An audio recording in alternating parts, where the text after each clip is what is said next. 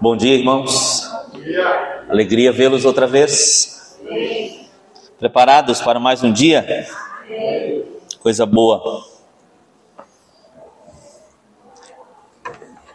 Eu vou só explicar uma coisa que o Júnior citou aqui.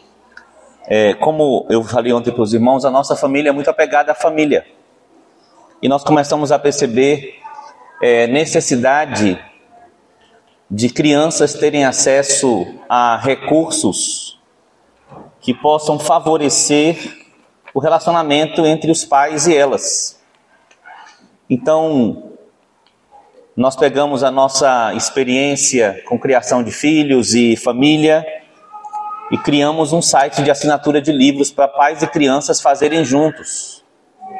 Então, se você quiser entrar lá, talvez você goste da ideia você recebe todos os meses um ou dois livros e mais um conjunto de orientações, de ideias, atividades e como fazer para estar junto com seu filho.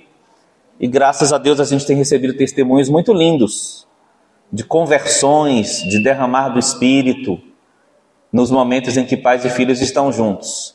Meu apelo é, pelo amor de Deus, prive seu filho, seus filhos das telas. Se você quiser, eu ajoelho para te pedir isso. Porque as telas estão se transformando num instrumento de Satanás para que as crianças acessem o mundo adulto que elas não precisam acessar. Mas os livros têm um papel muito diferente. E como são livros que a gente conhece, todos falam do verdadeiro evangelho, de princípios cristãos. Então a gente resolveu fazer essa estratégia para ajudar. Eu vou deixar ali com o Gustavo depois um panfleto que tem o nome do site para quem desejar fazer. Vamos à palavra. Quem se lembra de ontem ainda? Opa, o amém foi rápido, isso significa que lembra. Eu quero começar contando uma historinha. Os agora adultos, antigamente adolescentes, vão se lembrar que eu já falei dessa historinha em algum acampamento por aí.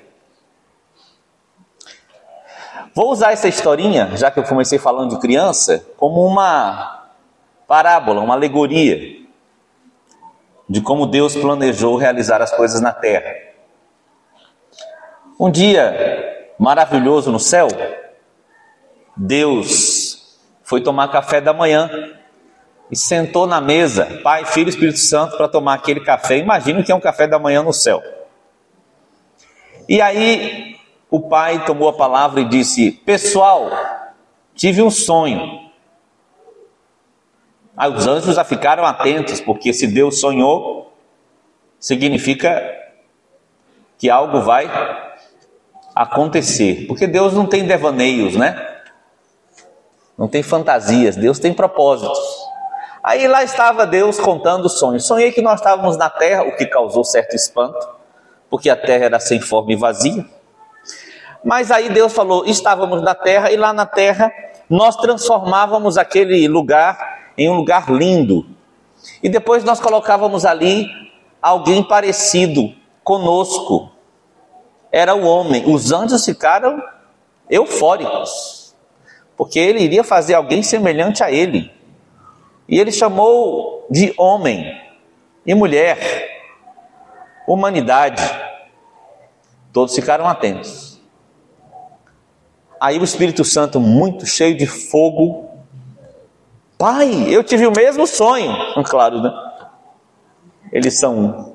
E aí o Espírito Santo tomou a palavra e começou a dizer como éramos bonitos, como tudo era belo, como tudo era maravilhoso, e ficou empolgado e disse: Vamos mesmo, vai ser muito jóia. E aí começou uma festa no céu, porque a terra abrigaria uma criação especial de Deus chamada ser humano. E aí, depois que acalmaram-se os ânimos da festa, o pai pede silêncio, e você imagina qual foi o silêncio que se fez no céu. E o pai falou assim: Olha, mas vai ter uma coisa. Nós vamos fazer o homem. Aí olhou assim para Jesus. Assim. Conforme a nossa imagem e semelhança. Jesus deu aquele sorrisinho de canto. Gente, eu sou.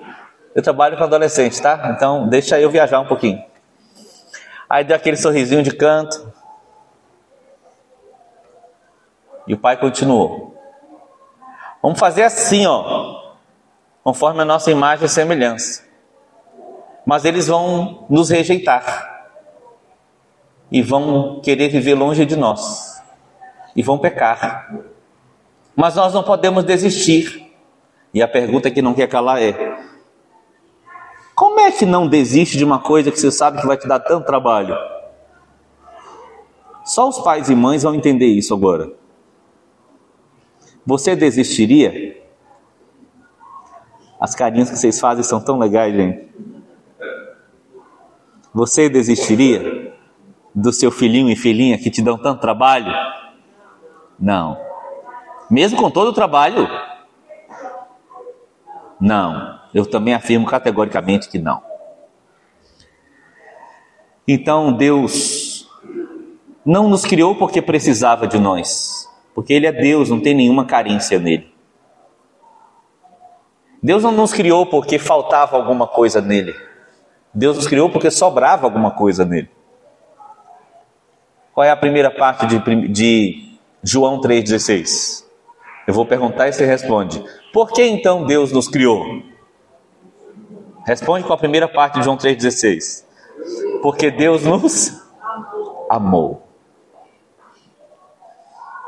O amor se torna algo muito próprio quando você pensa no jeito que Deus faz as coisas, muito claro, que é não fazer algo porque tem uma necessidade, mas fazer algo porque quer fazer o bem a, não porque quer requerer algo de.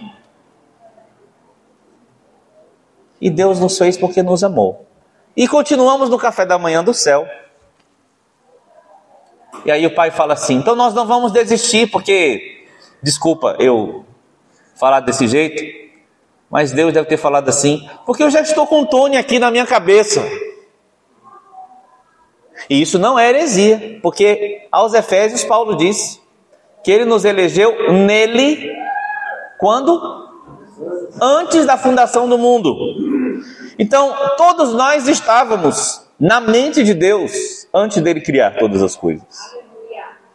Então, já éramos uma realidade na vontade de Deus antes de sermos uma realidade na obra de Deus. E Deus realiza a sua vontade para que se transforme em uma realidade. Então, já vejo o Tony, já vejo o Júnior, já vejo o Ricardo, E Deus resolveu continuar o projeto.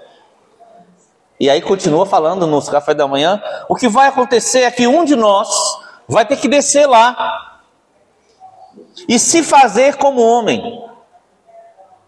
Viver no meio deles para mostrar para eles quem nós somos e depois vai ter que assumir os pecados deles e morrer no lugar deles, para a gente poder ter eles de volta. Aí o céu ficou naquele silêncio ensurdecedor, galera não estava entendendo, era nada, só Deus estava.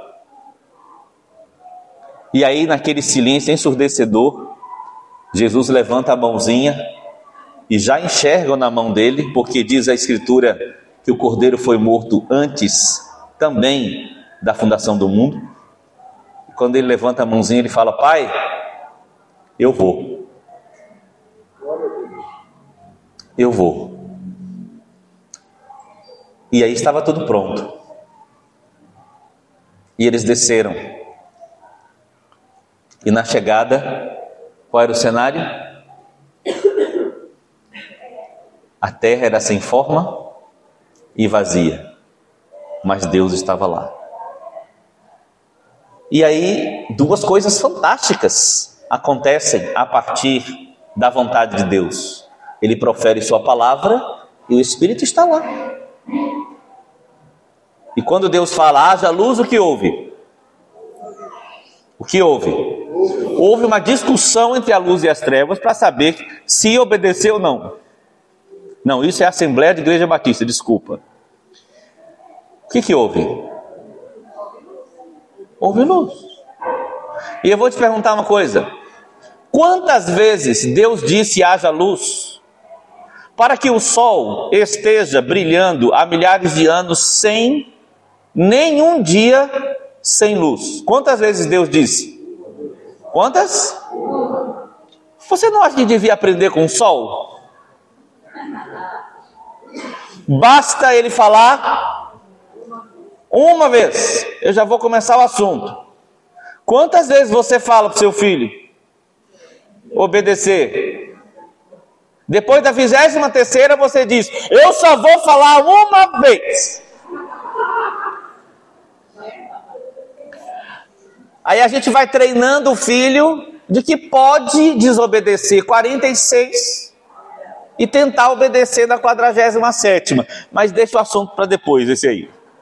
O fato é, Deus disse quantas vezes? Uma vez.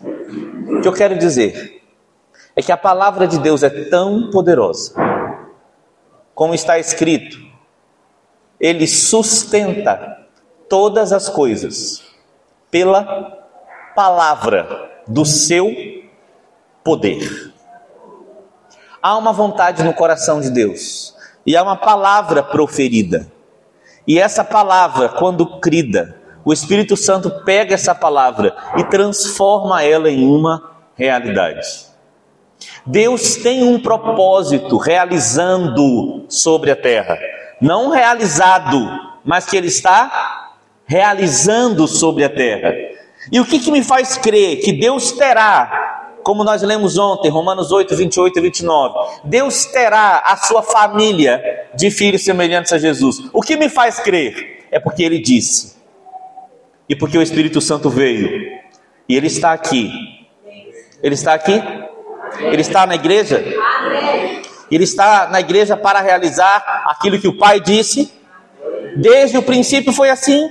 E sempre será assim. O Pai diz, o Espírito Santo realiza, e para tornar a realidade possível na gente, Jesus Cristo veio e nos colocou dentro dele. Amém, meus irmãos? Quero animar você com essa introdução.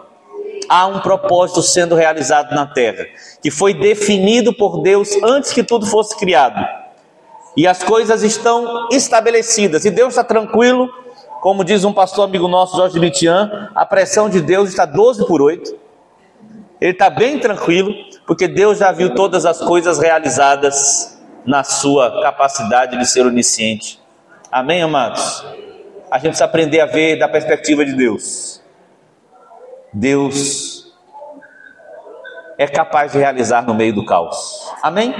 Então, ontem nós vimos que ele tem esse propósito e vimos que Deus usa uma estratégia desde sempre. E toda vez que o homem causa um novo caos e Deus precisa recomeçar, ele sempre recomeça a partir da mesma estratégia que é família.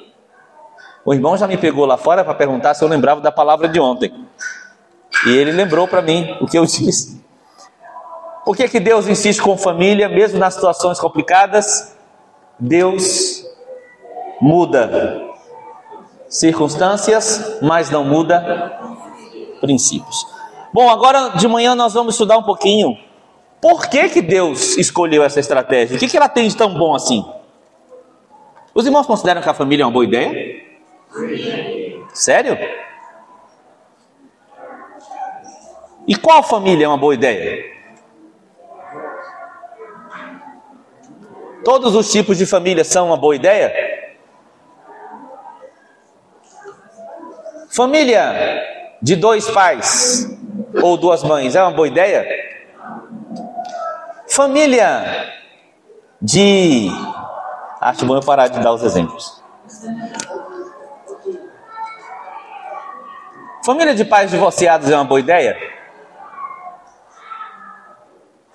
É, Família sem filhos é uma boa ideia? Estou misturando muita coisa? Existem coisas que vão se estabelecendo e se tornando comuns e a gente vai aceitando com certa normalidade por causa da quantidade que a gente vê dessa coisa. Mas eu gostaria de desafiar os irmãos nesta manhã a gente tentar perceber o desejo original do coração de Deus. E como eu já conversei ontem com os irmãos, que Deus não espera que a gente seja perfeito, mas Ele espera que a gente creia. Então, o que eu quero pedir aos irmãos é que a gente tente desvendar, ou tente, pelo Espírito Santo, perceber qual é o desejo original do coração de Deus, para a gente desejar igual Ele, ainda que Ele possa consertar e corrigir todas as coisas para que sejamos como Ele deseja, é importante a gente saber. Me permitam contar uma historinha real dessa semana. Eu dou aula numa escola para ensino fundamental é, e eu estava ensinando sobre família. E eu estava mostrando o padrão de Deus para o homem e o padrão de Deus para a mulher dentro de uma casa. E aí uma aluna pediu a palavra e falou: Você fala de padrão, mas eu não acredito em padrão. Por que, que eu não posso fazer o que eu gosto somente? Eu gosto, eu faço, eu não gosto, eu não faço. Isso é sétimo ano. Quantos anos tem sétimo ano? 14, 13, 12. 12 anos. E aí eu fui conversando, e eu gosto muito quando eles fazem essas perguntas que essas colocações se confrontam com o que eu estou falando, porque dá uma conversa joia. 40 minutos. Muito legal. E aí eu coloquei no, na lousa. Ok, então vamos lá. Você, você decide as coisas como primeiro critério. Eu gosto ou não gosto. Mas você concorda comigo que às vezes você gosta de umas coisas ruins? Aí ela. Então já pensou se você só escolhe pelo gosto ou não gosto? Aí eu botei segunda opção. Bom e ruim. Ah, eu acho que esse é um pouco mais seguro, professor. Ok, mas quem define o bom e o ruim? Você? Com base no seu gosto? Aí eu coloquei terceira opção. Certo ou errado? Aí ela foi franzindo a testa. E eu disse, essa é uma opção melhor. A pergunta é, quem define certo ou errado? Quem é o eixo moral do universo? Seu pai, sua mãe, seu avô? Quem que é? Responda, igreja. Deus. Deus define o que é certo e o que é errado. Então chegamos no ponto em que a mente de Deus é o melhor critério para a gente tomar decisões. Certo errado? Então não é o gosto não gosto? Atenção, homens. Homens? Fala oi. Nossa, que bonito. Atenção, homens. Você toma uma decisão na sua casa pelo gosto, não gosto ou pelo que Deus diz? Opa, alguns ousados estão falando. Mulheres, onde vocês estão? Fala, oi. Isso. Você toma decisão pelo que Deus gosta, desculpa, pelo que você gosta ou não gosta, ou pelo que Deus diz? Ah, meu Deus, está todo mundo santo demais nesse povo aqui. Ou a gente fala assim, ah, mas eu não gosto disso, já te falei.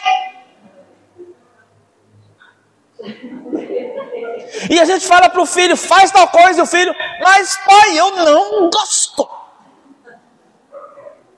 E se você diz ok, você está dizendo, ó, oh, adorado seja menino. Seja feita a sua vontade, só aqui na terra, porque no céu nem encosta. ou então fazemos as coisas pelo bom e pelo ruim, ou pelo ruim, mas o bom e o ruim, se eu sou influenciado pelas coisas que estão no mundo, o que é comum pode acabar mexendo com o que eu considero bom e ruim e pode interferir no meu senso moral. Então, a fonte de escolhas precisa ser a mente de Deus, a palavra de Deus, porque ela que é capaz de transformar o que é sem forma e vazio. Mas conversando com a minha aluna, no final da aula, ela disse: Sabe, professor, é que o senhor fala que o marido ele é mais racional e é mais forte fisicamente. Mas lá em casa nós nunca precisamos disso. Sou eu e minha mãe. Você entendeu? Dá para entender tudo agora? Por que é só você e sua mãe? Ah, porque quando eu tinha dois anos, o meu pai traiu minha mãe e saiu de casa. Aí eu falei para ela: Eu te entendo. Mas eu pergunto para você: Você vai seguir o padrão que você tem hoje? Ou você deseja casar, ter filhos e jamais seu marido sair de casa? Ela disse: É, eu prefiro isso. Aí eu disse: então você precisa conhecer a mente de Deus. Irmãos amados, o comum não estabelece o que deve ser. O comum, às vezes, só diz para a gente o que está acontecendo, não o que deve acontecer. E a, a palavra diz que a igreja é coluna e baluarte da verdade. Amém ou não? Amém. Amém. E o que é coluna e baluarte da verdade? É a fortaleza da verdade. É onde a verdade está estabelecida e se torna inviolável. O que eu quero dizer para os irmãos é que na igreja, a vontade de Deus precisa ser preservada. Porque, ainda que a terra inteira seja contra o que ele deseja, ele tem um povo na terra que não é contra o que ele deseja. Ao contrário, que guarda o que ele deseja numa fortaleza, num baluarte, numa coluna que sustenta essa terra, porque se a gente sair daqui,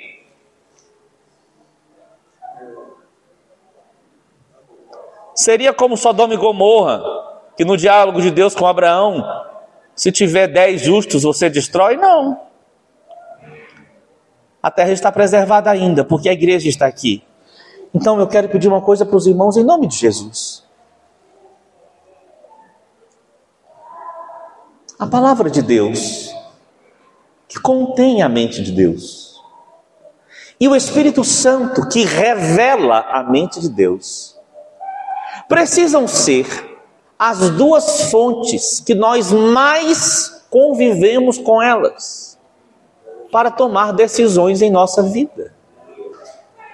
Não pode ser a televisão, não pode ser a internet, não pode ser o YouTube, não pode ser a literatura, não pode ser jornal, não pode ser o amigo, não pode ser o movimento tal e tal, não pode ser ideologia. A única fonte confiável da mente de Deus é a palavra de Deus com o Espírito revelando.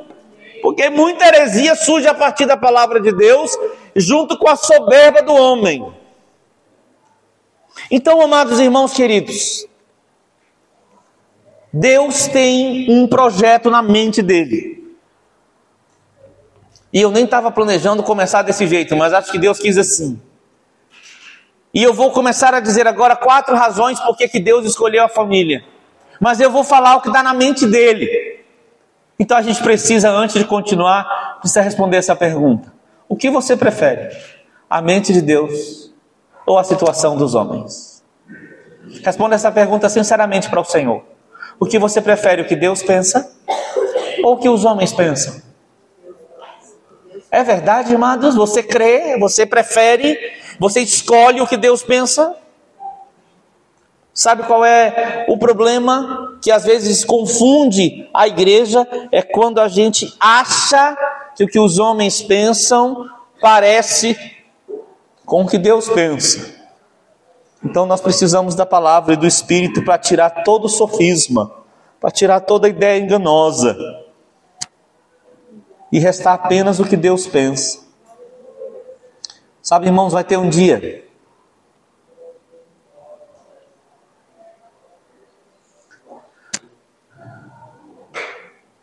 que todo joelho vai se dobrar. E eu amo esse dia. Para que ao seu nome todo joelho se dobre e toda língua confesse. Isso me faz crer que vai ter um dia em que todas as pessoas vão ter que se dobrar e admitir: Jesus Cristo é o Senhor para a glória de Deus Pai. E eu gosto de, inclusive, de imaginar essa cena. Todas as tribos, línguas, povos, raças e nações, todos os que se opuseram e os que não se opuseram a Ele, tendo que admitir: Jesus é o Senhor! E a gente vai estar lá dizendo: a gente já sabia. Porque ainda que, como diz o Salmo 2, as nações se amotinam e os povos imaginam coisas vãs. Também está escrito: o Senhor falou, eu, porém, constituí o meu rei em meu santo monte Sião. Nós somos o monte Sião de Deus. E entre nós o rei já está estabelecido. Então nós já nos dobramos diante dele. E por isso não nos dobramos diante de outros.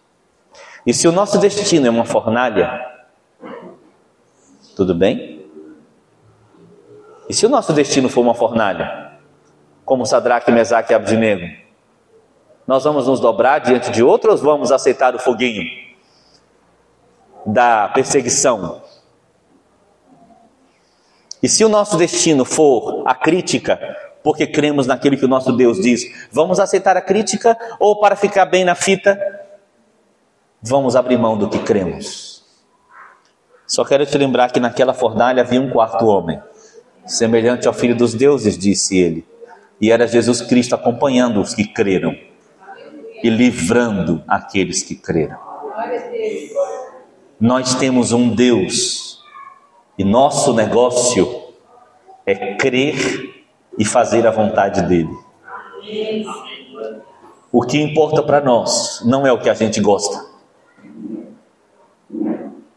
é o que ele gosta. Você pode dizer comigo, finalzinho de Romanos 11, 36? Porque dele, por meio dele e para são. Outra vez, porque por meio dele e para ele são todas as coisas. Ainda posso continuar? Vamos lá. Primeira razão porque Deus escolheu família como sua estratégia. Porque família é um reflexo da Trindade. Aliás, isso me faz pensar como Satanás odeia a família, não? Como Satanás odeia a família. Como ele combate ferrenhamente a família. Uma conferência de um determinado grupo LGBT, o palestrante disse: Eu não sei porque vocês quando alguém diz que a gente quer destruir a família, vocês falam que não. É óbvio que nós queremos destruir a família. Ninguém me contou, eu vi. E ele é aplaudido. Parecia Satanás falando. E sabe o que acontece, irmãos? Quando Satanás olha para uma família, como Deus a concebeu, eu acho que ele lembra de Deus. E tudo o que Deus pensa, ele quer destruir. Mas graças a Deus que maior é aquele que está em nós do que aquele que está no mundo, amém? Aqui, por que é um reflexo da Trindade? O que tem na Trindade? Pai, Filho e Espírito Santo. Três. Pai, Filho, e quero te lembrar que o Espírito Santo é chamado por Jesus de ajudador, paráclito, consolador. Agora pergunta aos irmãos: o que tem numa família? Pai, Mãe, como é chamada na Bíblia a mulher? Ajudadora, auxiliadora. E filhos. Então, em quem Deus se inspirou para fazer a família? Nele. Então, família é a estratégia de Deus, porque família tem a ver com a identidade dele, em quem ele é, em como ele é. E aí eu quero te lembrar alguns aspectos dessas três figuras. Por favor, abra sua Bíblia em 1 Coríntios capítulo 8, verso 6. Quem achou, diga amém.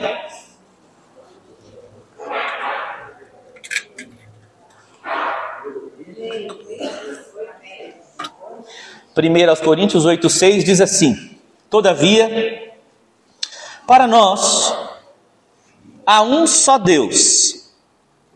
Quem? Um só Deus. Depois de um só Deus tem escrito o quê? O Pai. De quem são todas as coisas e para quem existimos. E um só Senhor, Jesus Cristo, pelo qual são todas as coisas e nós também por Ele. Agora volte, volte não, vá adiante um pouco em Efésios,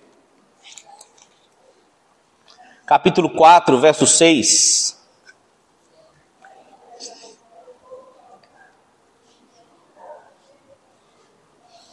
Um só Deus.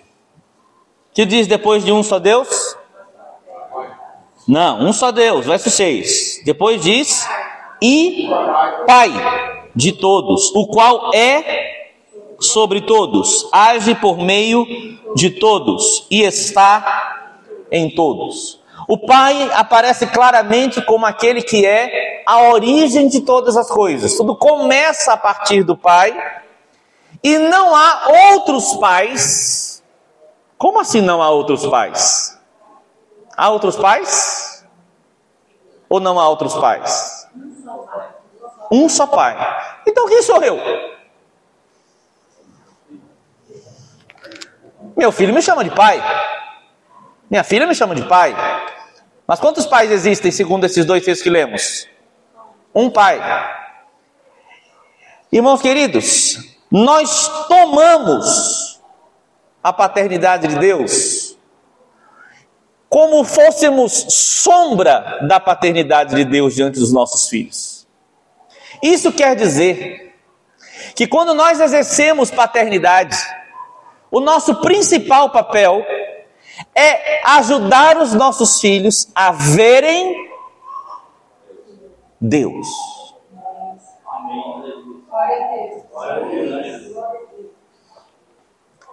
O pai é aquele de onde começam as coisas. Ou seja, todo pai, por definição, é o cara da iniciativa. Os homens estão me ouvindo? Os homens estão me ouvindo? Aleluia. E as irmãs estão dizendo yes. Regina, olha o combinado, hein? Piada interna.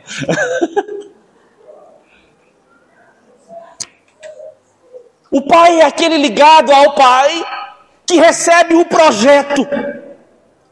Assim como o pai idealizou o projeto e desce para realizá-lo com a Trindade, o pai na família é aquele que recebe o projeto do pai porque não há projeto meu que vale a pena se se opõe ao projeto do Pai, porque há um só Pai. E esse Pai tem filhos.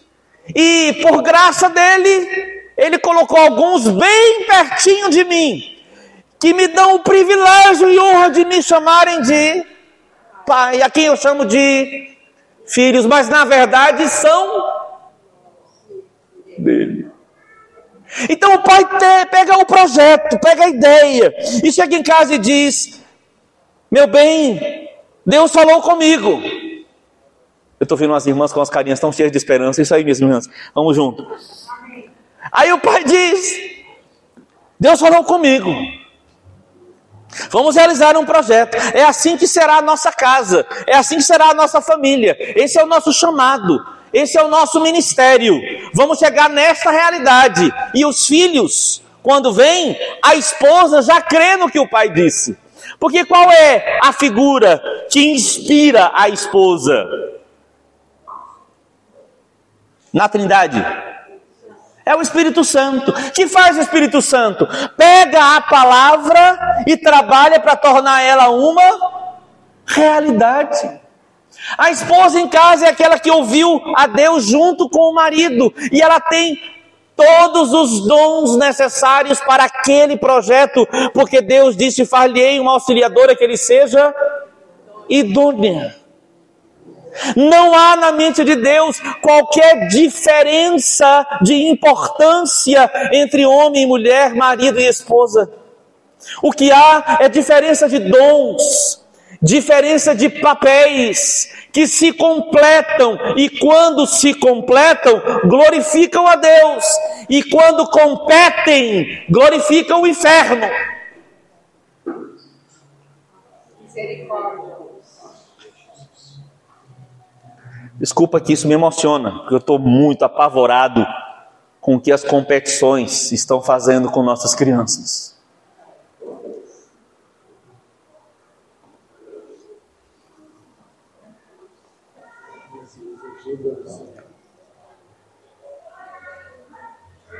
Não há na mente de Deus nada que sugira divisão. A Trindade cada um trabalha em função do outro. Hã? Concorda ou discorda? O pai trabalhou para enviar o filho. O filho trabalhou para enviar o espírito.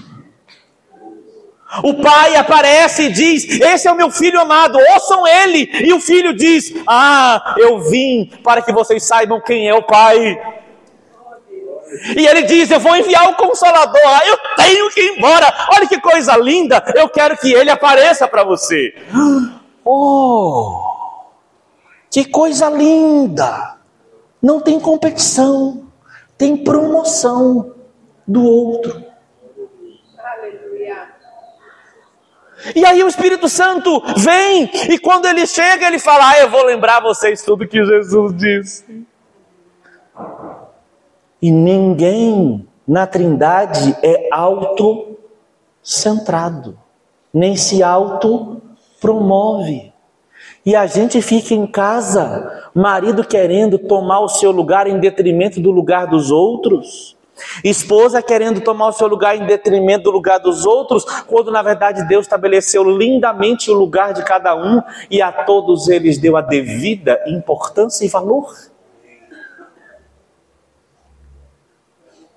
O nosso modelo não é um modelo que parte de confusão, é um modelo que parte de perfeita unidade. A Trindade é o nosso modelo. Você está comigo na fé? Fé, ok? Não começa a ficar desanimado lembrando das situações, não. O que é que eu pedi para você? Vamos primeiro entrar, tentar conhecer a mente de Deus.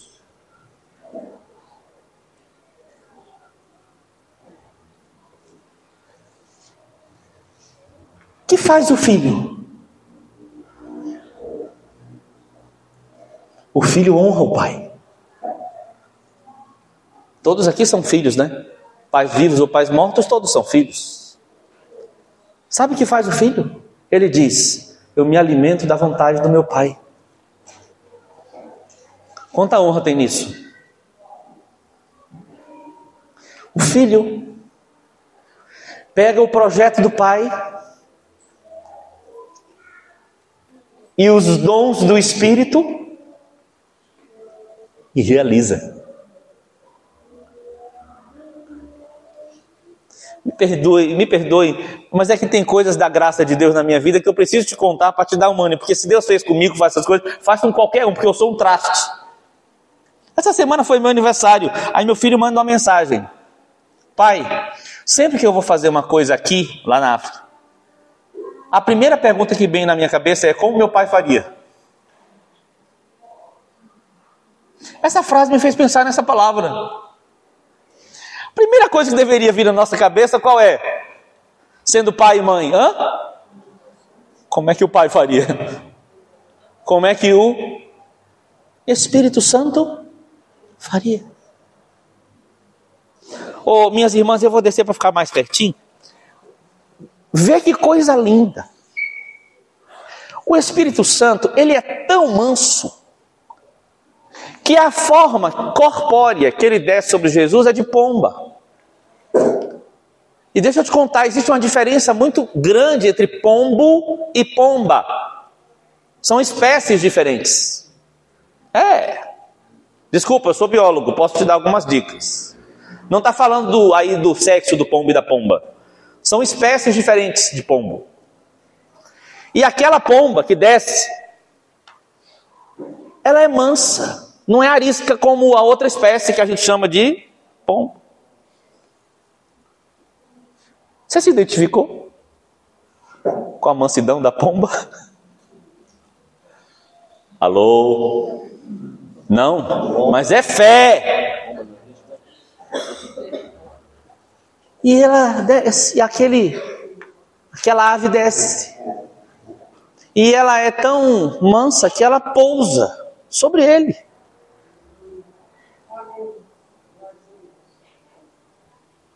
E ao mesmo tempo, ele também é comparado a fogo, vento que sopra.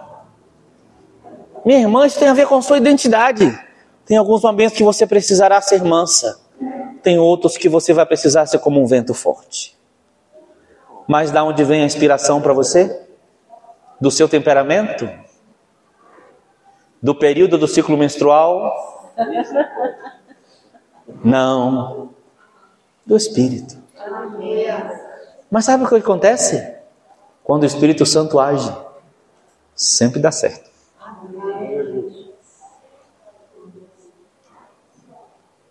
Mas voltando ao filho, e ele se deixa pousar pela pomba. Estou falando de Jesus em seu batismo, está comigo? Ele se deixa pousar pela pomba. Quem é o filho? é aquele que escuta o pai e se deixa tocar pela mãe. Porque o pai é a figura que diz vá, e a mãe é a figura que diz vem. Papéis diferentes, dons diferentes. Entendeu não? O pai projeta para o filho realizar, a mãe abraça para o filho guardar. E tem algum problema de ser diferente? Não. O que é estranho? É se os dois ficam querendo guardar. Ou se os dois querendo, vai embora. Davidson está pensando em permanecer na África até o fim do ano. A mãe está dizendo, filho, pelo amor de Deus, não. E o pai está dizendo, ô oh, filho, boa ideia. Por dentro.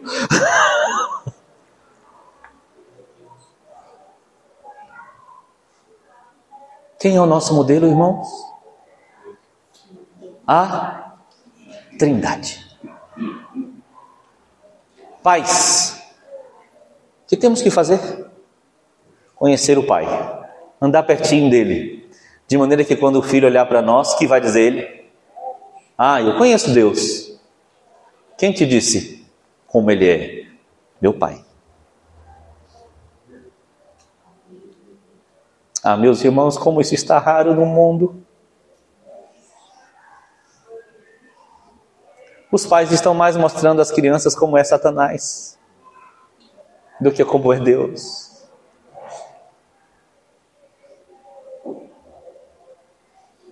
Sabe, eu nasci no dia 18 de maio de 1973. Poucos anos atrás eu descobri que o dia 18 de maio de 1973 deu origem ao Dia Nacional de Combate ao Abuso Sexual contra Crianças. Durante toda a minha vida de ministério, eu trabalhei com crianças e adolescentes e jovens abusados. Acho que não foi coincidência. Eu nasci no mesmo dia que morreu uma criança de 9 anos que fez o governo dar origem a esse dia. E é uma coisa que me aborrece e me deixa bastante afetado. Agora eu vou falar em códigos é quando aquele que deveria proteger é justamente o que fere. O nosso Deus não é assim.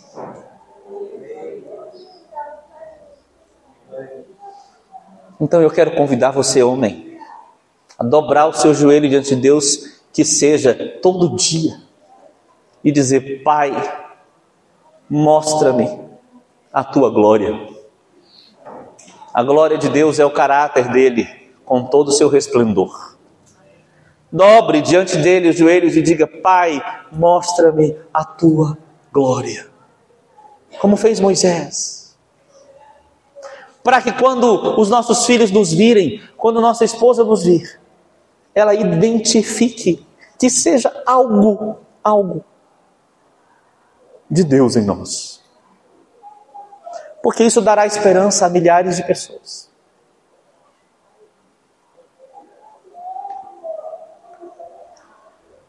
Qual é mesmo o seu nome, meu querido? Marino. Marino. Sabe o Marino? Você tem filhos? Como é o nome? Marino. De um só. Marino. Marino, filho ou Júnior? Marino. Marino. Sabe Marino pai? Talvez você tenha uma lista de características suas, seus gostos, seus sonhos, seus projetos. E de vez em quando se veja em luta querendo realizar as suas coisas que não se realizaram ainda. E de vez em quando fica frustrado quando as circunstâncias pedem que você vá numa direção quando você queria ir na outra, naquela dos seus sonhos. Mas sabe, Marino Pai, o que Marino Filho precisa não é ver você se degladiando com seus sonhos, é ver você chorando para que os sonhos de Deus se realizem. Porque o que vai sustentar Marino Filho não são os seus sonhos, mas é o que Deus quer fazer. Você já entendeu o que eu quis dizer? Todo homem tem chamado para fazer três coisas: guiar, proteger e prover. Porque foi o que Deus disse a Adão antes do pecado: domine, guie, governe guarde o jardim e cultive no jardim. Nosso chamado como homens é ter a direção dada pelo Pai e dizer para nossa família: vamos. Nosso segundo papel é proteger a nossa família de todos os inimigos que tentam entrar nela, sejam eles espirituais ou naturais. Às vezes, inimigos que estão inclusive dentro de casa, um deles chamado de carne. Às vezes, eu preciso proteger minha esposa e meus filhos de mim mesmo, porque às vezes eu sou ameaça. E a cruz é o lugar para onde eu vou para isso acontecer, onde eu abro mão de mim mesmo, não é? E o terceiro papel do homem é providenciar os recursos, prover recursos espirituais, recursos emocionais, recursos materiais. Então o pai deve guardar o que os filhos veem, ouvem, com quem eles se relacionam, não para proibir, mas para prover. Porque o primeiro pensamento é: isso não pode, mas o que é que pode? Porque se o meu filho só sabe que não pode, ele fica encurralado. Ele precisa saber o que pode. Então, ao invés de eu proibir amizades indesejadas, eu preciso prover amizades. Por isso a igreja é maravilhosa. A igreja é linda. É o único lugar onde podemos criar filhos para amarem a Deus é na igreja. Fora da igreja é impossível.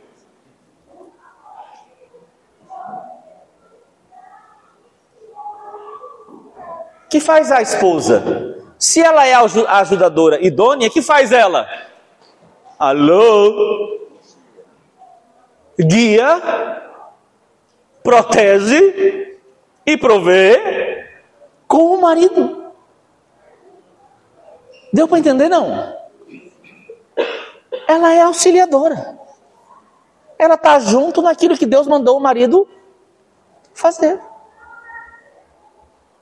recebendo, se juntando com Ele e realizando.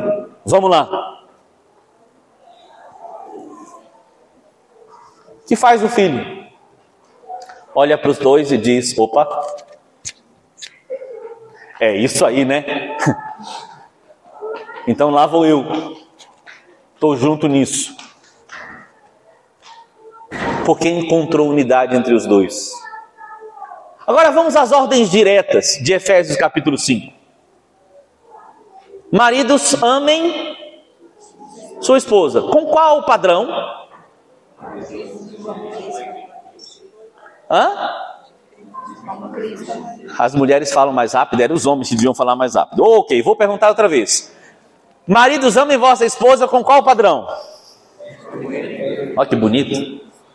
Como Cristo amou a igreja. Você já percebeu que o amor hoje em dia é um amor autoindulgente? Ou seja, é a pessoa preocupada com ela mesma, em ficar bem o tempo inteiro, sentir prazer o tempo inteiro, e se você não me faz bem, eu te deleto. Aliás, tem uma palavra agora, eu te cancelo. É, eu tenho umas linguagens aí, porque eu ando com a galera aí.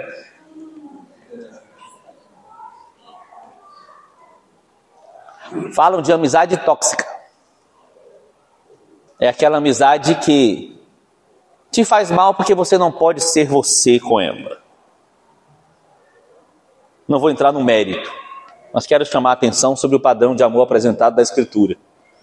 Maridos, amem vossa esposa como Jesus amou a igreja e a si mesmo se entregou a ela. Amém? Não, não está escrito isso na Bíblia. Eu vou repetir para você ouvir direito.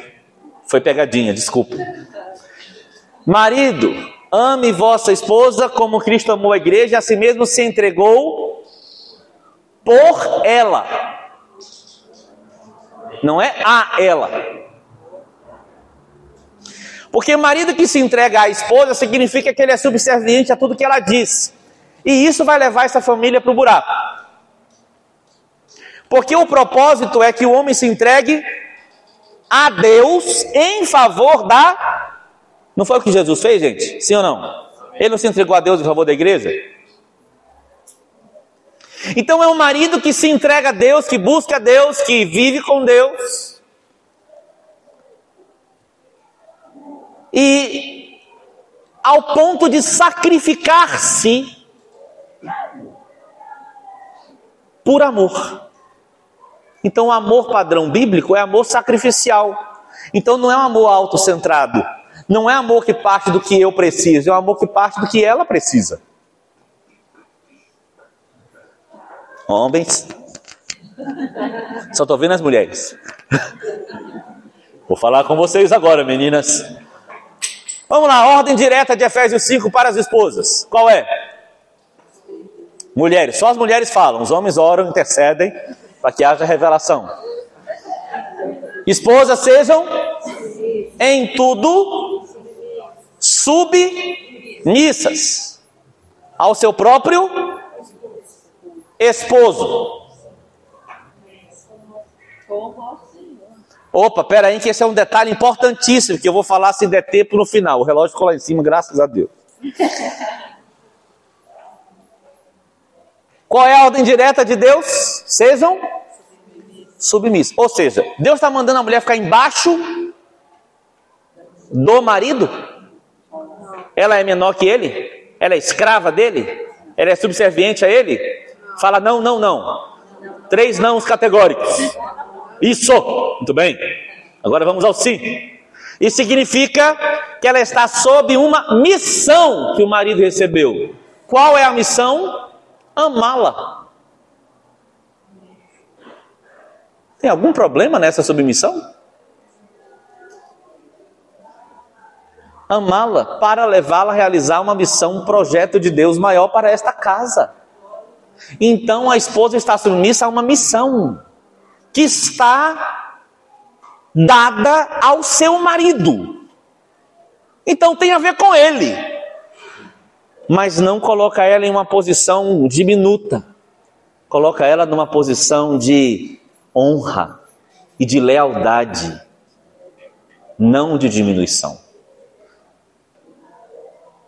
Qual é a ordem para os pais? Direta, de Efésios 6. Pais, não provoquem a ira. Não deixe seu filho numa condição em que ele vai precisar ter raiva. Sabe como que você trata a raiva do filho? Primeiro, sendo manso com ele. Segundo, Olha, eu vi uma amém aqui, gente. Uau! sendo manso com ele. Segundo, a vara tira a estutícia da criança. Tá gravando, né? Não bota na internet. Porque eu ainda. Ixi, Jesus. Ô, oh, glória. Não! Se eu for preso, você vai me visitar. Beleza. Ai, desculpa, eu saí daqui, não sabia que estava filmando, perdão.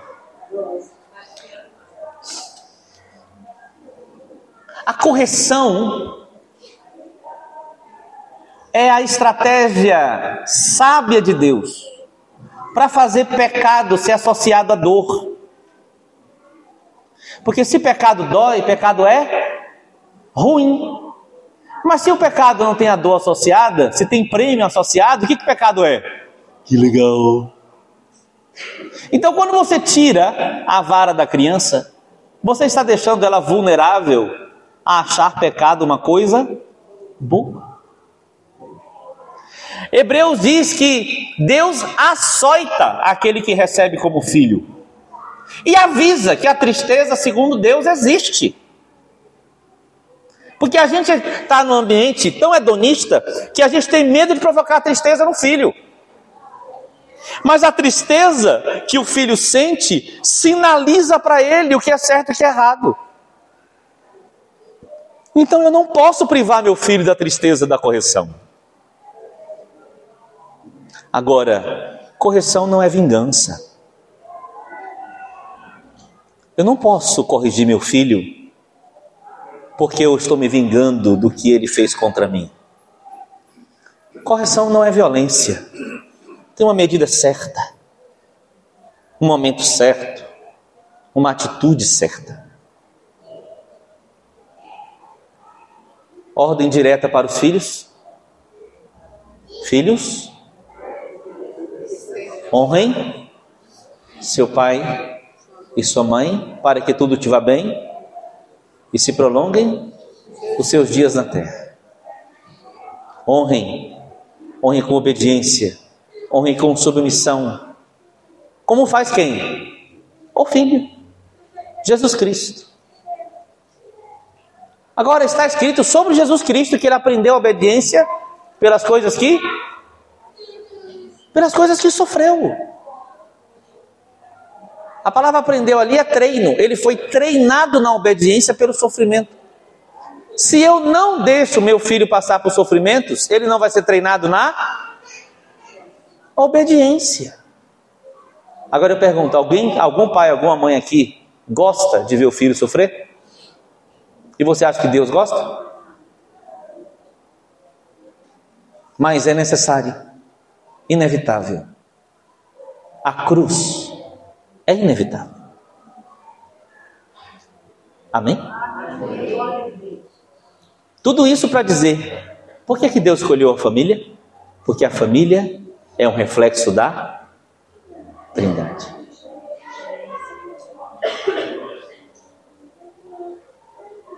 Nosso modelo é o nosso Senhor. Amém, amados? Em qualquer cultura, o nosso modelo é o Senhor.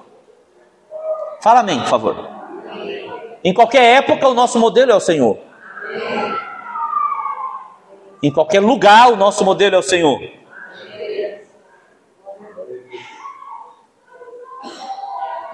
Oh, profundidade das riquezas, da sabedoria e do conhecimento de Deus. Quem conheceu a mente do nosso Senhor? Quem primeiro deu a ele para que ele fosse restituído? Revela-nos tua mente, Senhor, que amemos o que Ele deseja e confiemos que Ele é capaz de nos levar até lá. Amém, amados?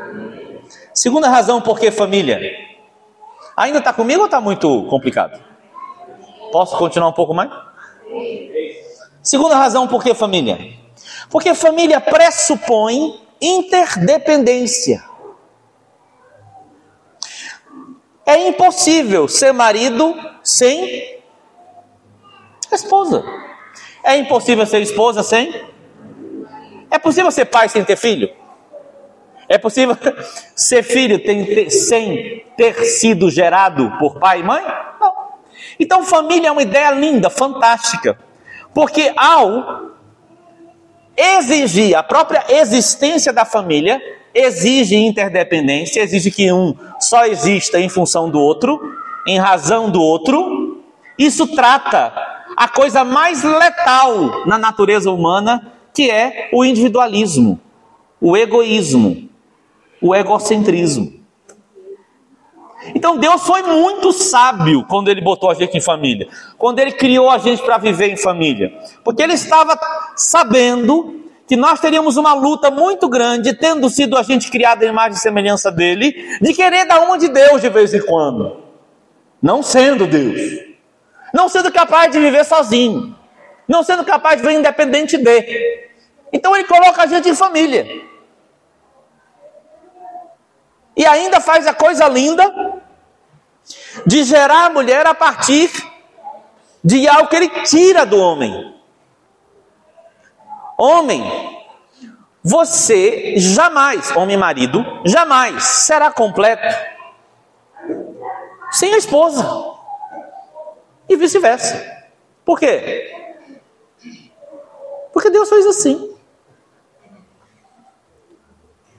Tem uma parte minha que eu só encontro na minha esposa. E eu não sei como é no seu caso, mas com certeza nela ficou a minha melhor parte. Ah, ficou. E eu acho que se você perguntar, ela vai dizer o mesmo. A meu respeito. Mas ficou uma parte de mim nela e uma parte dela em mim. Por isso o divórcio é tão terrível.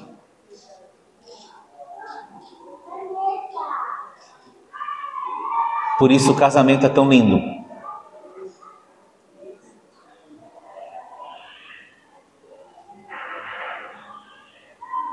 Os filhos já nascem com a prerrogativa de, ops, a cara do pai, a cara da mãe. E por mais que eles tentem fugir, é inevitável. Está implícito na existência do filho que ele está ligado a pai e mãe. Deus foi muito inteligente. Quem concorda? Uau! Desculpa falar o óbvio, é que às vezes o óbvio é esquecido. Mas Deus foi muito inteligente ao colocar a gente nesse ambiente, onde para que eu seja eu, eu preciso dela, eu preciso deles, e eles precisam de mim. Deixa eu dar uma palhinha sobre um outro ponto. Quem é mais importante, família ou igreja?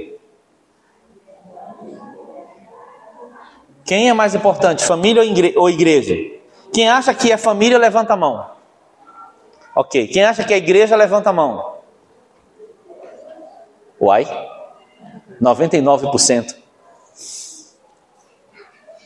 Agora eu vou fazer outra pergunta. O que é mais importante? Seu braço ou as células do seu braço?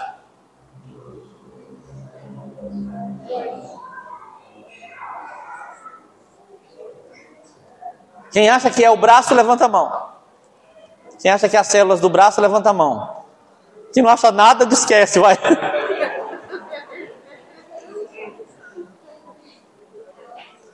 Sabe qual deveria ter sido a sua resposta? Pergunta idiota.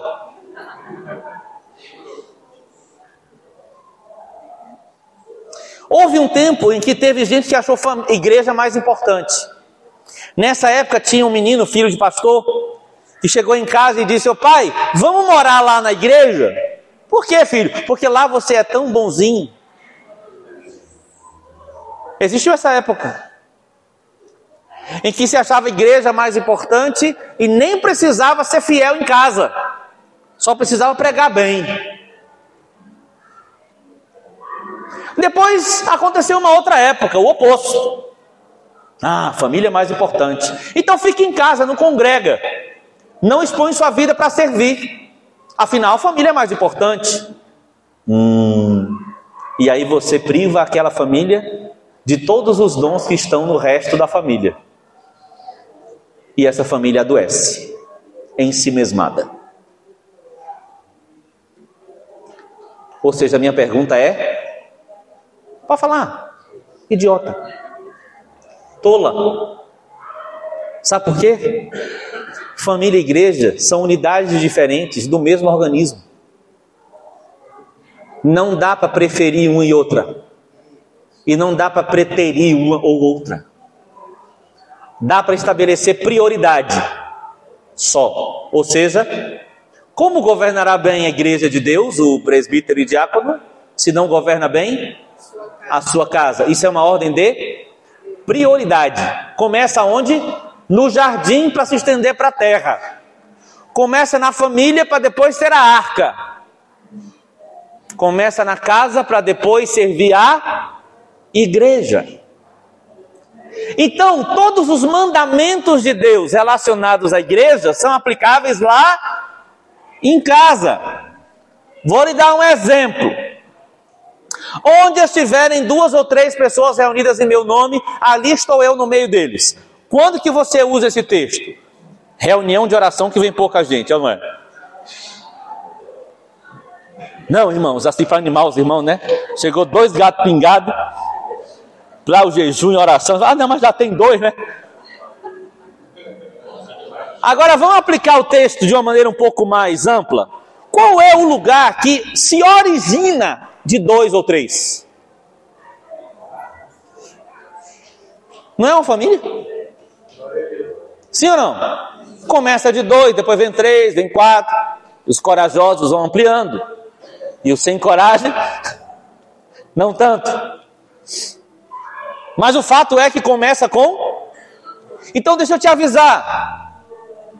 Deus, sabendo que a família estabelece interdependência, ele sabe que em algum momento alguém vai dizer: precisamos de alguém mais. Ô oh Deus, vem aqui. Precisamos de você. Então a família não deve se reunir somente no culto doméstico, dois ou três ela existe para que o Senhor esteja no meio dela e realizando no meio dela e fazendo as coisas acontecerem no meio dela. Ô querido, querido, olha para mim. Você crê que quando você está na mesa na sua casa, Deus está ali na mesa? Você crê, marido, e quando sua esposa está precisando de alguma ajuda que você não consegue dar, se você orar por ela, ele vai te escutar? E vice-versa? Porque aonde estiverem duas ou três pessoas reunidas no meio deles, quem está ali? Deus está ali. Então, antes dessa dependência ser um do outro, é todos juntos reconhecendo que todos dependem de Deus. Amém? Amém.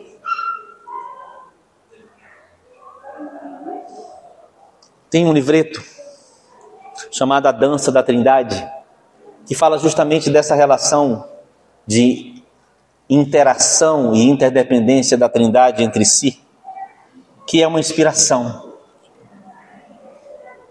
Que tal lá em casa Olhe para mim, vou falar coisas práticas agora. Bem prática. Na mesa. Nunca critique seu marido. Nunca critique seu esposo. Nunca critique sua esposa. Nunca fale mal dos seus filhos. E também na mesa. Nunca critique seu pastor.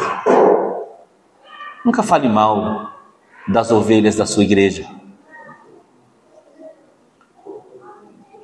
Porque a sua família só vai dar certo se ela amar a família de Deus. E a família de Deus só vai dar certo se ela tiver as nossas famílias com todos os dons que Deus distribuiu. Que tal a gente parar de lutar contra a gente?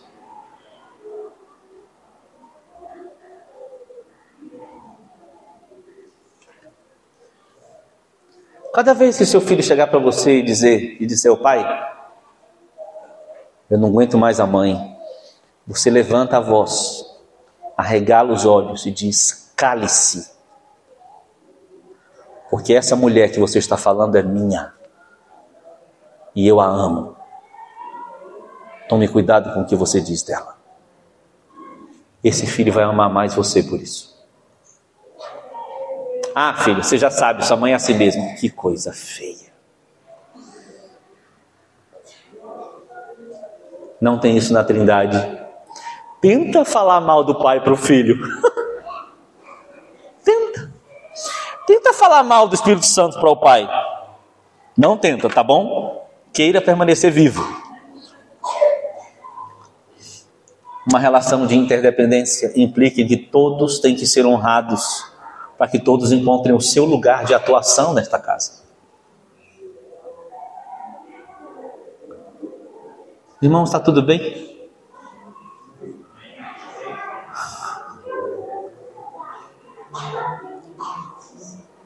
Existem muitas pessoas que ainda querem seguir Jesus, mas não querem pertencer à igreja. Um movimento que está crescendo hoje no mundo. Mas eu quero dizer uma coisa para você, quando você encontrar alguém assim. A igreja é cabeça e corpo. Desculpe, Jesus é cabeça e corpo. E o corpo dele é a igreja. Então, se você quer seguir Jesus, você tem que aceitar quem? A cabeça e o corpo. Não se segue Jesus rejeitando a igreja. E não se conhece Jesus fora da igreja. Porque o amor de Deus de verdade, com todas as suas dimensões, a gente só conhece com todos os santos. Fui claro, irmãos? Terceira razão. Porque família estabelece uma relação geracional. O que, que é isso? Ora, se Deus quer realizar um propósito eterno, que é a longo prazo, sim, ele precisava de uma estratégia que permitisse uma realização a longo prazo. Então Deus criou a família. Vamos lembrar, como tem diversas vezes na Escritura, o nosso Deus é Deus de Abraão, Significa que Deus é um Deus cuja realidade passa de geração em geração. Que ideia fantástica! É engraçado porque o mundo valoriza o que é momentâneo. Sim ou não? Aqui e agora. Mas Deus valoriza a construção de um propósito por várias gerações. Então, aquilo que eu estou vivendo, devo muito aos meus pais e devo ensinar aos meus filhos. E os meus filhos farão o quê? Vão ensinar aos filhos deles. E assim Deus vai construindo uma história que culminará com a volta de Cristo. Quem diz amém? Glória a Deus. Então a volta de Cristo está relacionada a famílias que vão crescentemente, progressivamente, estabelecendo o reino de Deus na terra e se tornando uma família cada vez mais saudável, a igreja, até que Jesus volte. Amém? Abra sua Bíblia, por favor, no Salmo 78. Gosto demais desse salmo.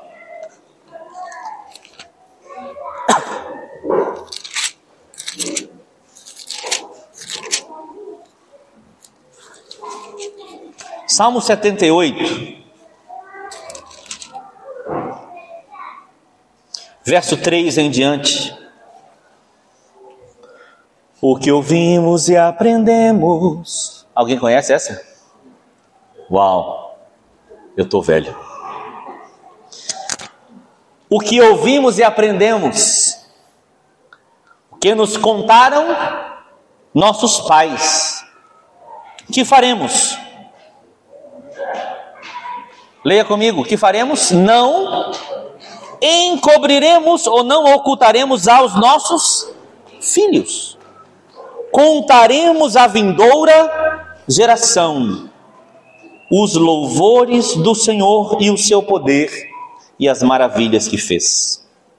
Ele estabeleceu um testemunho em Jacó, e instituiu uma lei em Israel, e ordenou a nossos pais que a transmitissem, que os transmitissem a seus filhos.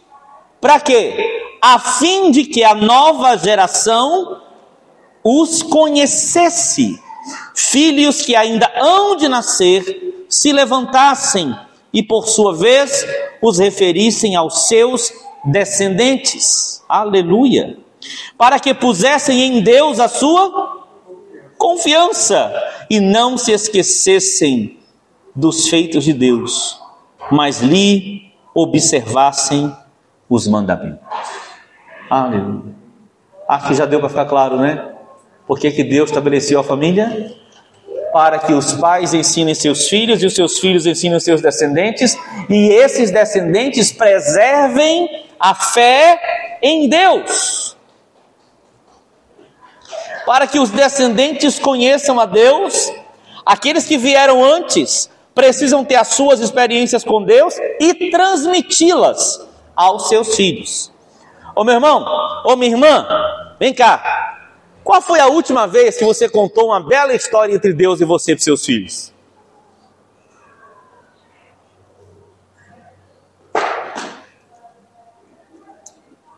Sabe aquele dia, filho, que eu estava em tal lugar e Deus falou comigo e foi fantástico. E aí o filho fala: É, pai? Uau, pai! E a fé dele começa a crescer, gerar. Eu lembro de um ano que eu estava dando aula e aí fiz um trabalho evangelístico com uma determinada turma, e em determinado momento não podia mais continuar falando de Jesus na escola, tive que levar eles lá para casa. E aí teve uma noite que alguns alunos entregaram a vida a Jesus. Eu lembro de Davidson e Jennifer, pequenininhos. Aí, Davidson olhou para mim e falou: Uau, pai, funciona.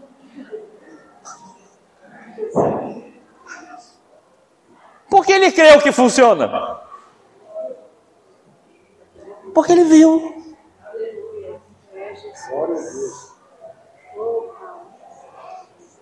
Nós precisamos viver histórias com Deus, irmãos. Sobrenaturais, gostosas. Porque Deus é bom. Então nós precisamos aceitar desafios. Nós precisamos ter clareza de Deus de serviços para desempenharmos na igreja e colocar os nossos filhos juntos. Eu lembro anos atrás, primeira vez que a gente foi em Moçambique, eu fui sozinho a primeira vez, depois levei a família. Jennifer tinha sete anos, Davidson tinha dez. Aí os irmãos falaram: Nossa, Tony, não precisa isso, é muito cedo. A África é perigosa. Ah, mas com sete anos tem pai que leva filho para Disney. A Disney não é perigosa? Ah, é perigosa. A África não é tão perigosa. Sabe o que tem na África? Tem pessoas que Deus ama, necessidades para serem transformadas. Milagre na África é bem mais rápido, porque se não tiver milagre, não acontece. Aí peguei os meninos, sete anos e dez, vendi um monte de livro, juntei o dinheiro, aí fomos para África.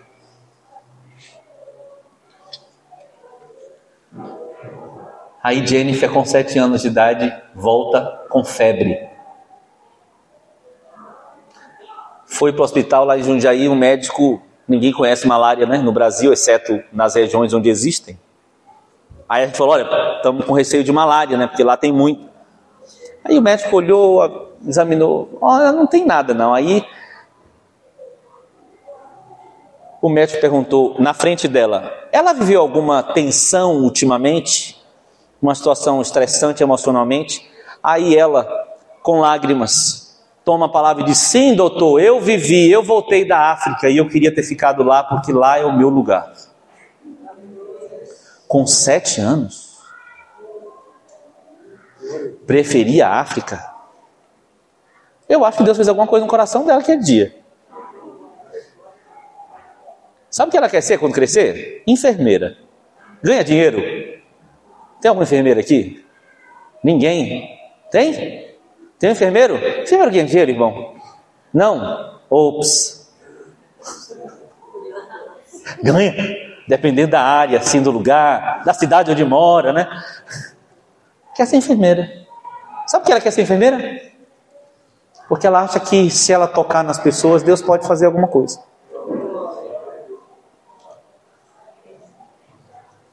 Pega seus filhos, leva para as ruas de Maringá, vai pregar o evangelho com eles.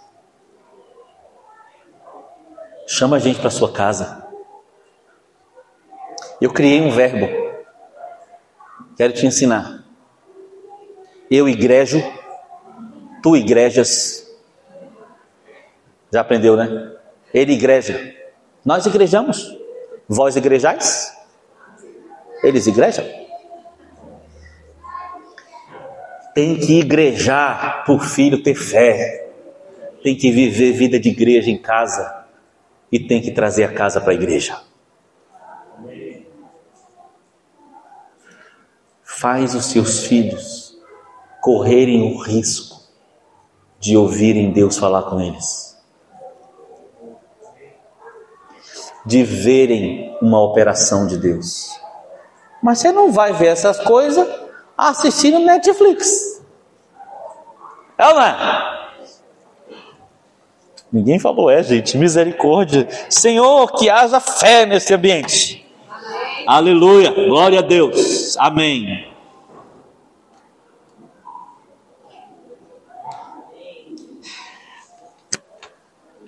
Você lembra Deuteronômio Abra, por favor.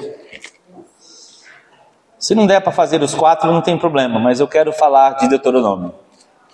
Talvez o meu texto preferido para falar de família. Deuteronômio, capítulo 6, é a explicação do discipulado no Antigo Testamento. A meu ver.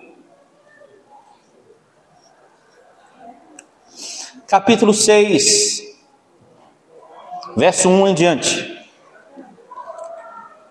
Estamos falando que Deus escolheu a família porque a família estabelece uma relação geracional em que pais transmitem para os filhos e os filhos para os seus descendentes. Leiamos. Deuteronômio 6, 1 diz: Estes, pois, são os mandamentos, os estatutos e os juízos que mandou o Senhor teu Deus, se te ensinassem, para que os cumprisses na terra que passas para a possuir. Para que temas ao Senhor teu Deus e guardes todos os teus estatutos e mandamentos que eu te ordeno, tu, está comigo aí? Vamos lá, tu, e depois? E depois? Sua preocupação é por quantas gerações? Três. Tu, teu filho e o filho do teu filho. Mas o filho do teu filho tem que ter preocupação com outras gerações. Três. Ou seja, não acaba. Olha que boa ideia. Tu, teu filho, filho do teu filho, quantos dias? Ah, só domingo. É isso? Está aí não? Hein?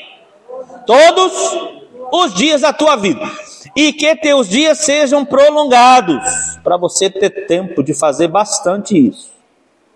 Ouve, pois, ó Israel, e atenta em os cumprires, para que bem te suceda e muito te multipliques na terra que emana leite e mel, como te disse o Senhor, Deus, de teus pais. Ouve, Israel, o Senhor nosso Deus é o único Senhor. Amarás, pois, o Senhor teu Deus de todo o teu coração, de toda a tua alma e de toda a tua. Essas palavras que hoje eu te ordeno estarão onde? Vamos lá, está falando agora para quem? Primeira geração, tudo bem? Estarão aonde? Primeiro, no teu coração. E tu as inculcarás em quem? A teus filhos. Como? Como vai fazer? Falarás assentado em tua casa e andando pelo caminho, ao deitar-te, ao levantar-te. Também as atarás como sinal na tua mão e te serão por frontal entre os olhos. e os e as escreverás nos umbrais de tua casa e nas tuas portas. Eu queria falar algumas coisas bem específicas de cada um desses versículos, mas antes eu quero proclamar uma coisa aqui para você. E se você não concordar, você tem todo o direito de não concordar, eu não vou ficar ofendido com você. Mas antes de julgar, só pense: família é um lugar seguro, escola é um lugar horrível. Não discorda tão rápido. Se existe um lugar que hoje é uma ameaça à fé dos seus filhos, se chama escola. A educação está permeada de ideologias anticristãs. Você tem três alternativas. Primeira alternativa: tira seu filho da escola e faz homeschooling. Oi? Já está sendo aprovado. Segunda opção: põe seu filho numa escola cristã, que vai te ajudar muito. Foi uma opção que meus filhos viveram. Detalhe: eu fui trabalhar na escola para ver como é estava sendo as coisas.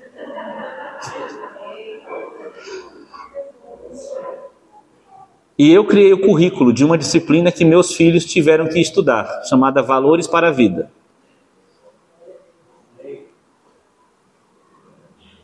Se você tiver essa chance, corre lá.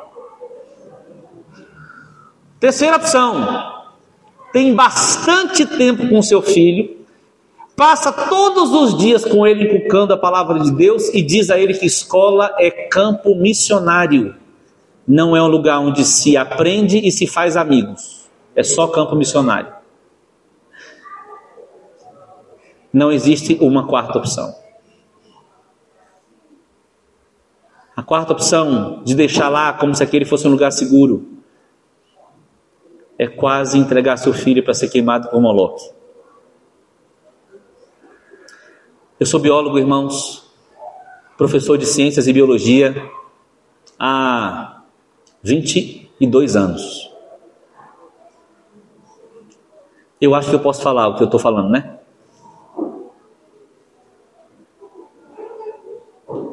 Seus filhos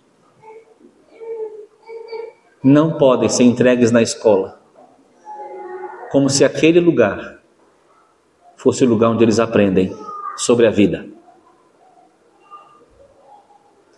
Tem que chegar em casa todo dia e falar: e aí, filho, o que é que foi na escola hoje? Tempos atrás, minha filha chega, chora e fala: pai, chegando da escola, eu não aguento mais o mundo.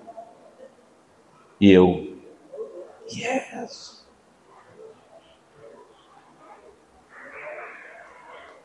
Mas tive que orar com ela,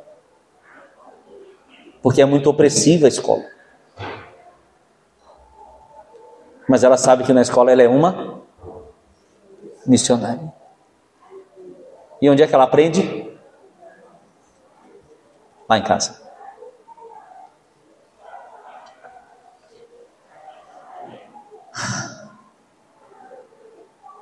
Agora vamos a Deuteronômio. Você ainda consegue me ouvir? Rapaz, se você me amar depois dessa palavra de hoje, você me ama mesmo, viu? Olha só. Primeiro no teu coração, amém? Amar ao Senhor então é uma experiência e não uma fala. Primeiro é uma experiência. Não dá para falar, Senhor, faça o que eu digo, mas não faça o que eu faço. Não, é uma experiência. Eu amo o Pai, toda a alma, todo o coração, todo o entendimento. E aí o meu filho, nesse ambiente, recebe as palavras, porque aí tem dito também, delas falarás. Eu preciso falar. Porque a palavra gera vida, amém ou não? Mas falar o quê? Falar as palavras que ele me ordenou, contar as vindouras gerações. Tem que estudar a Bíblia inteira com seus filhos. Meu Deus, ninguém falou amém. Tem que estudar Levítico com seus filhos.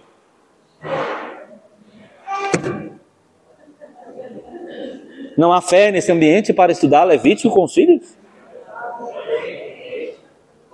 Você passa por isso não? Vai ler o Pentateuco. ou a Bíblia toda, chega em Levítico, daquele desânimo. É tanta lei, né? Tanta repetição, tanta genealogia. Mas é para ler, por quê? Porque Deus mandou. E filho não tem que aprender a fazer o que é agradável, não. Tem que aprender a fazer o que Deus mandou. Ou não? Ah.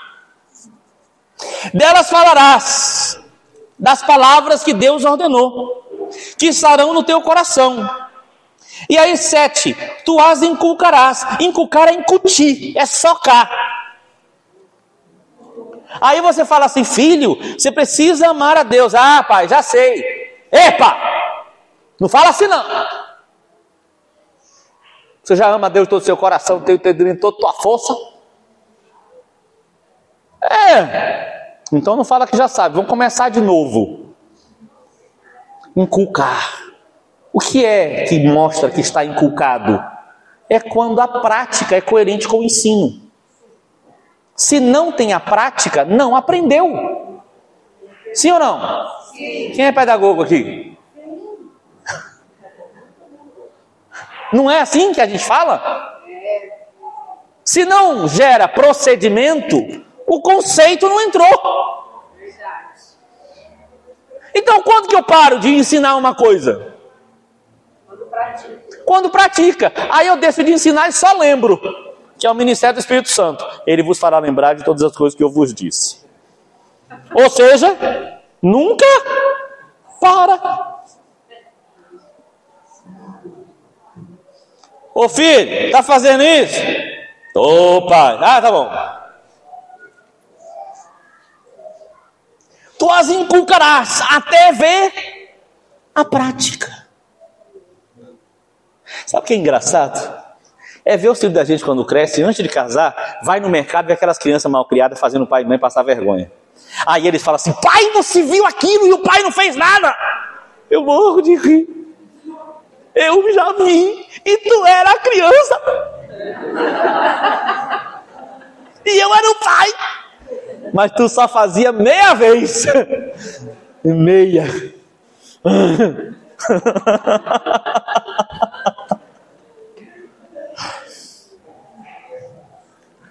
Eles aprendem. Amém ou não? Amém. Aleluia. Tu as inculcarás mas eu acho bonito como Deus ensina detalhes que aparecem agora. Assentado na tua casa e andando pelo.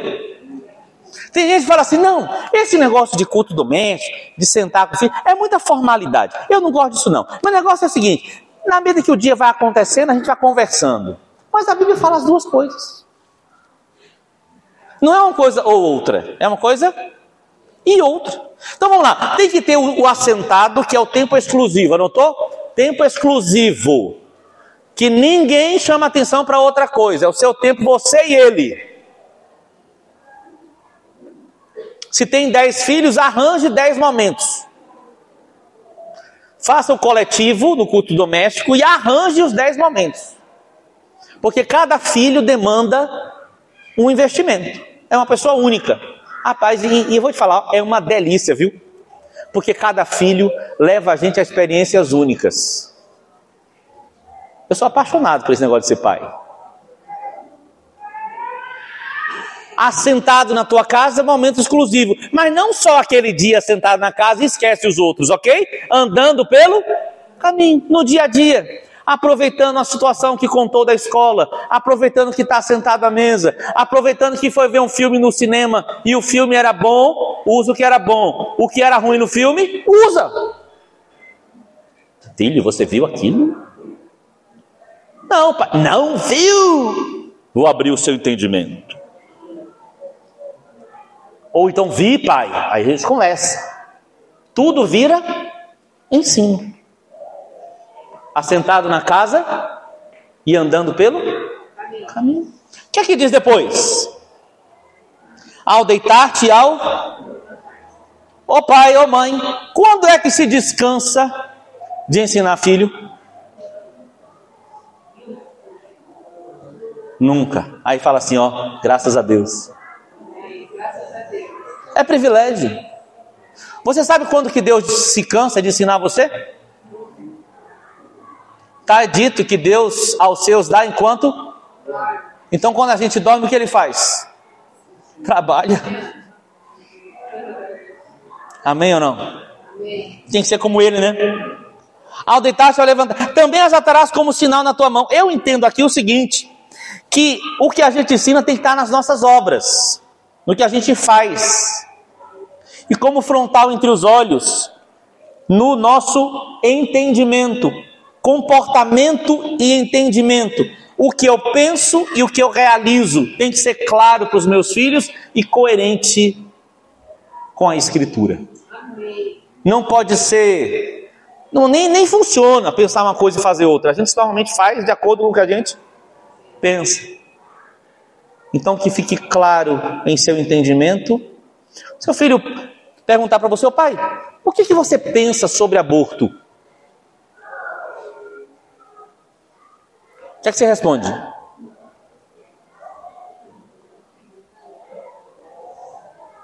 Ai meu Deus, toquei num assunto difícil? Não, né?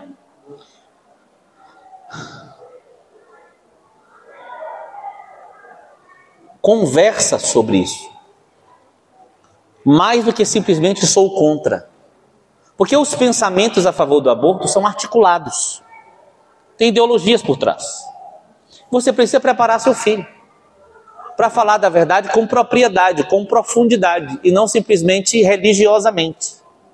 Compreende? Eu precisei ir para a congregação como biólogo falar contra o aborto. E eu falei, quando que se forma a vida? Você sabe quando que se forma uma vida?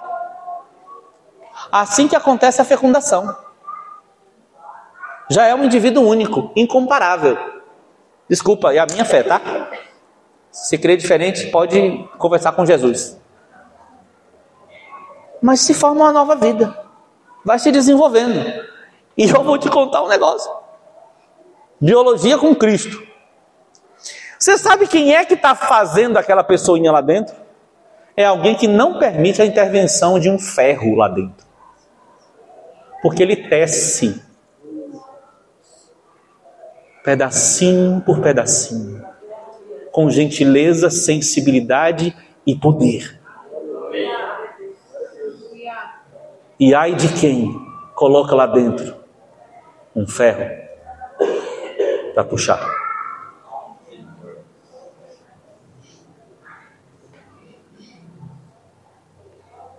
Pensamento e prática.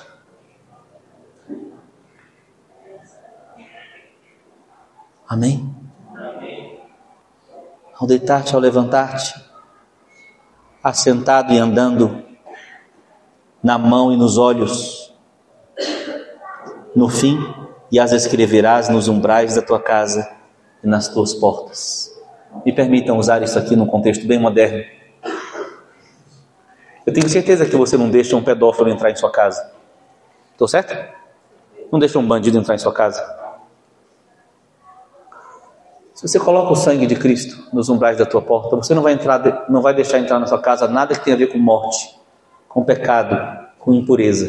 Então, cuida do que entra na sua casa via internet.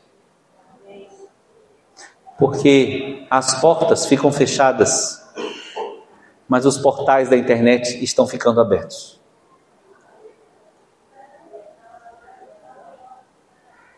Já tratei de criança de sete anos que ficava de madrugada vendo pornografia em casa e lhe foi apresentado pelo seu pai.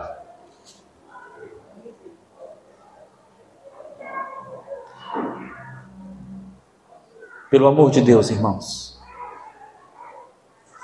feche todos os portais da sua casa com o sangue do Cordeiro.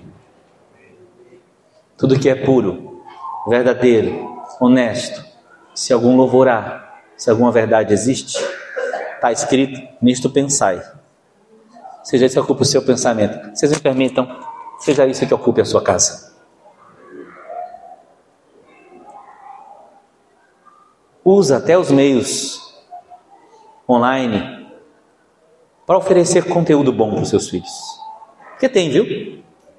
Tem bastante mas gerencie isso. Cuide disso. Amém? Porque o seu Senhor vai te ajudar nessa sua fé e prática. Por último, família estabelece um cotidiano. Tem gente que não gosta de rotina. Sabe que rotina é uma benção? Você sabia que toda criança que tem rotina é mais saudável? Estou certo, Regina? Sem rotina, a criança tende à insegurança e à instabilidade. A rotina favorece segurança e estabilidade. Então Deus mandou a gente morar junto, dormir junto, comer junto, e se sai, tem que voltar. Deus criou um ambiente de rotina. O mundo valoriza o eventual. Deus valoriza o habitual. Te dou exemplos.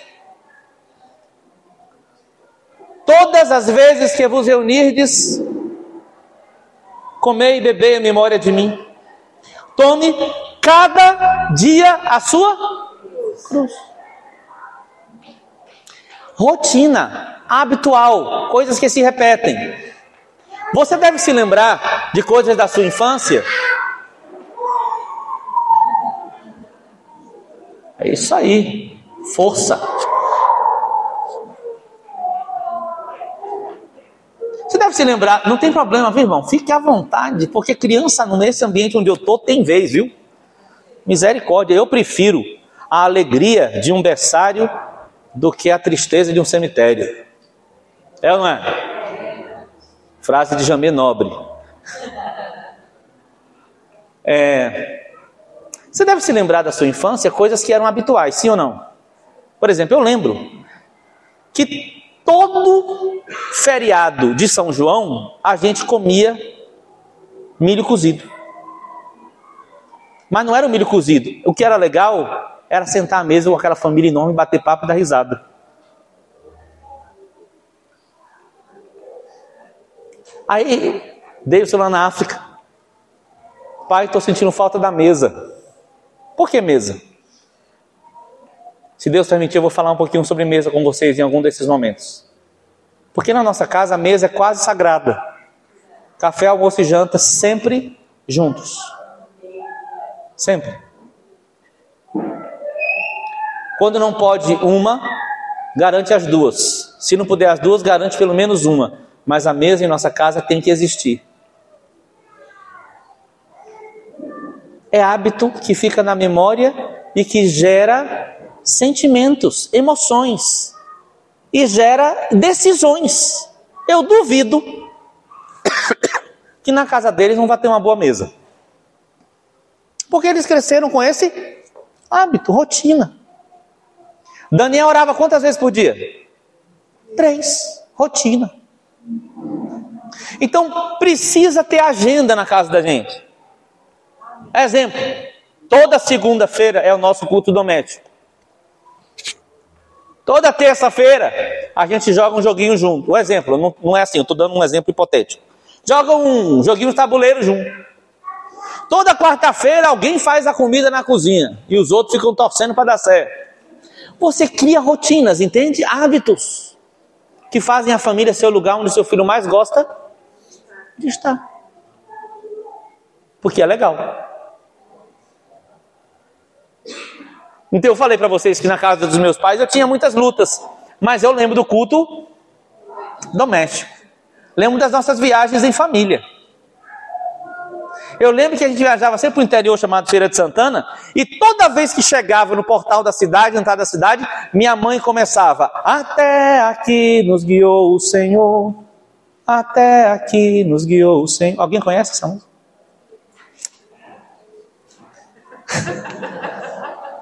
Até aqui, era só isso a música. Até aqui, ela lembrava que a gente só, foi, só viajou e deu certo porque o Senhor nos guiou. Eu lembro. Toda vez que ela me pegava em momentos suspeitos, ela repetia: Tony, meu filho, os olhos de Deus estão em todo lugar. Gente, aquilo me dava um medo. Eu começava a ver olhos grandes em que era lugar. mas gerou em meu coração, em minha cabeça o que? Temor do Senhor. Hábitos. rotinas.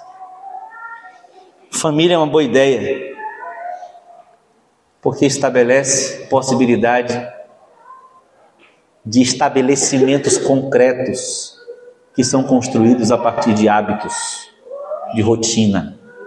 Amém, irmãos queridos? Mães queridas, faz a rotina. Pais, ajuda na rotina. O homem gosta de aventura, né? É ou não é? Nenhum homem respondeu um negócio desse? Glória a Deus. E não é pecado.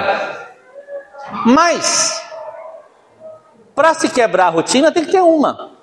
Então, irmãs, façam rotina e quando seu marido quiser quebrar, aceite, porque vai ser muito legal. Entende? Mas os maridos devem favorecer a rotina, cooperar com a rotina. Lá em casa é assim: a minha esposa é sistemática, programada, disciplinada.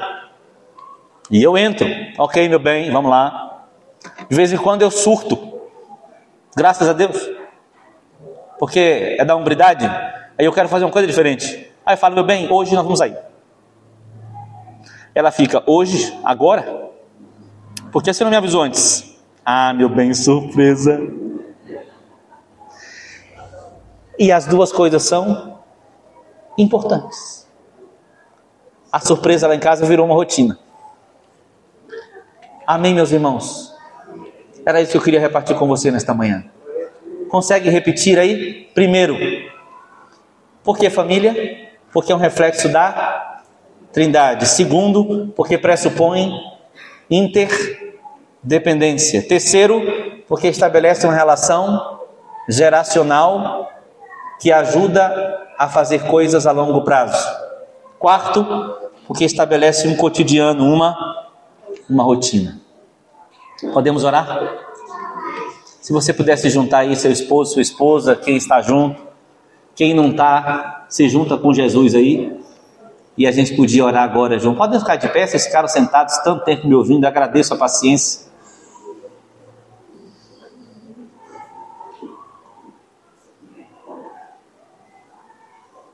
Amado Jesus, será que a gente pode começar essa oração agradecendo pela família?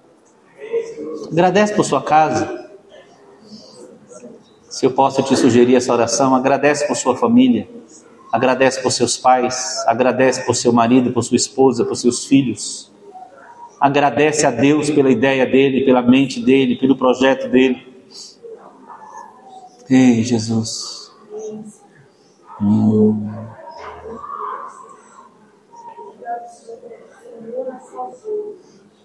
Obrigado, Senhor.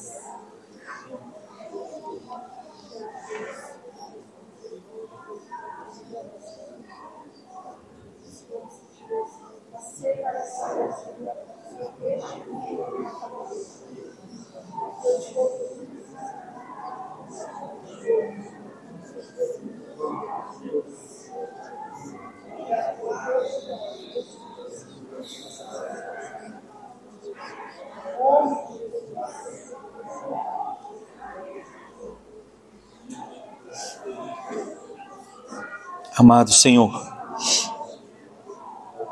amado Senhor, obrigado pela tua vontade.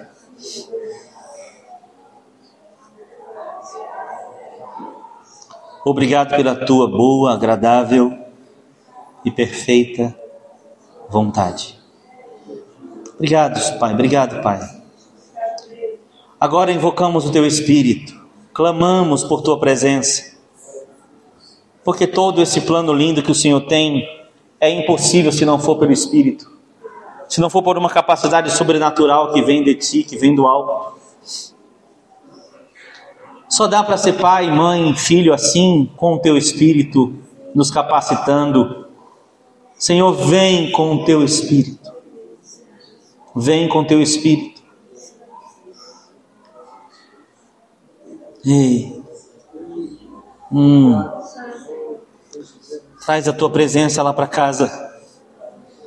Enche a minha casa. Você pode fazer essa oração?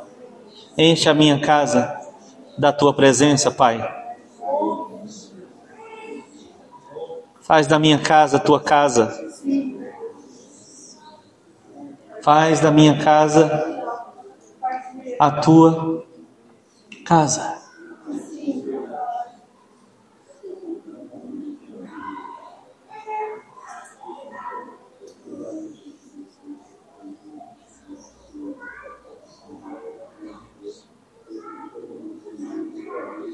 Hum.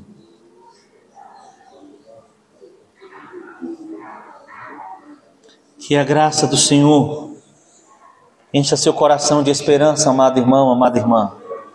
Encha seu coração de esperança e de amor pela vontade de Deus. Amor pela vontade do Pai. Hum.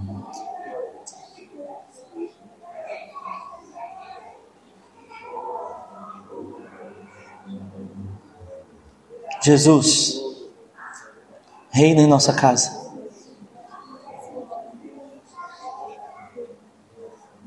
Reina em nossa casa. Jesus, reina em nossa casa.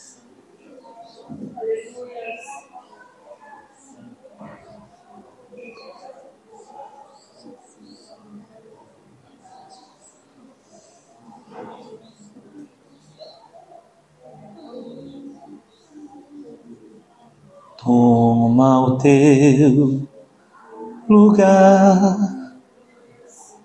lugar de honra, lugar de glória, Senhor Jesus.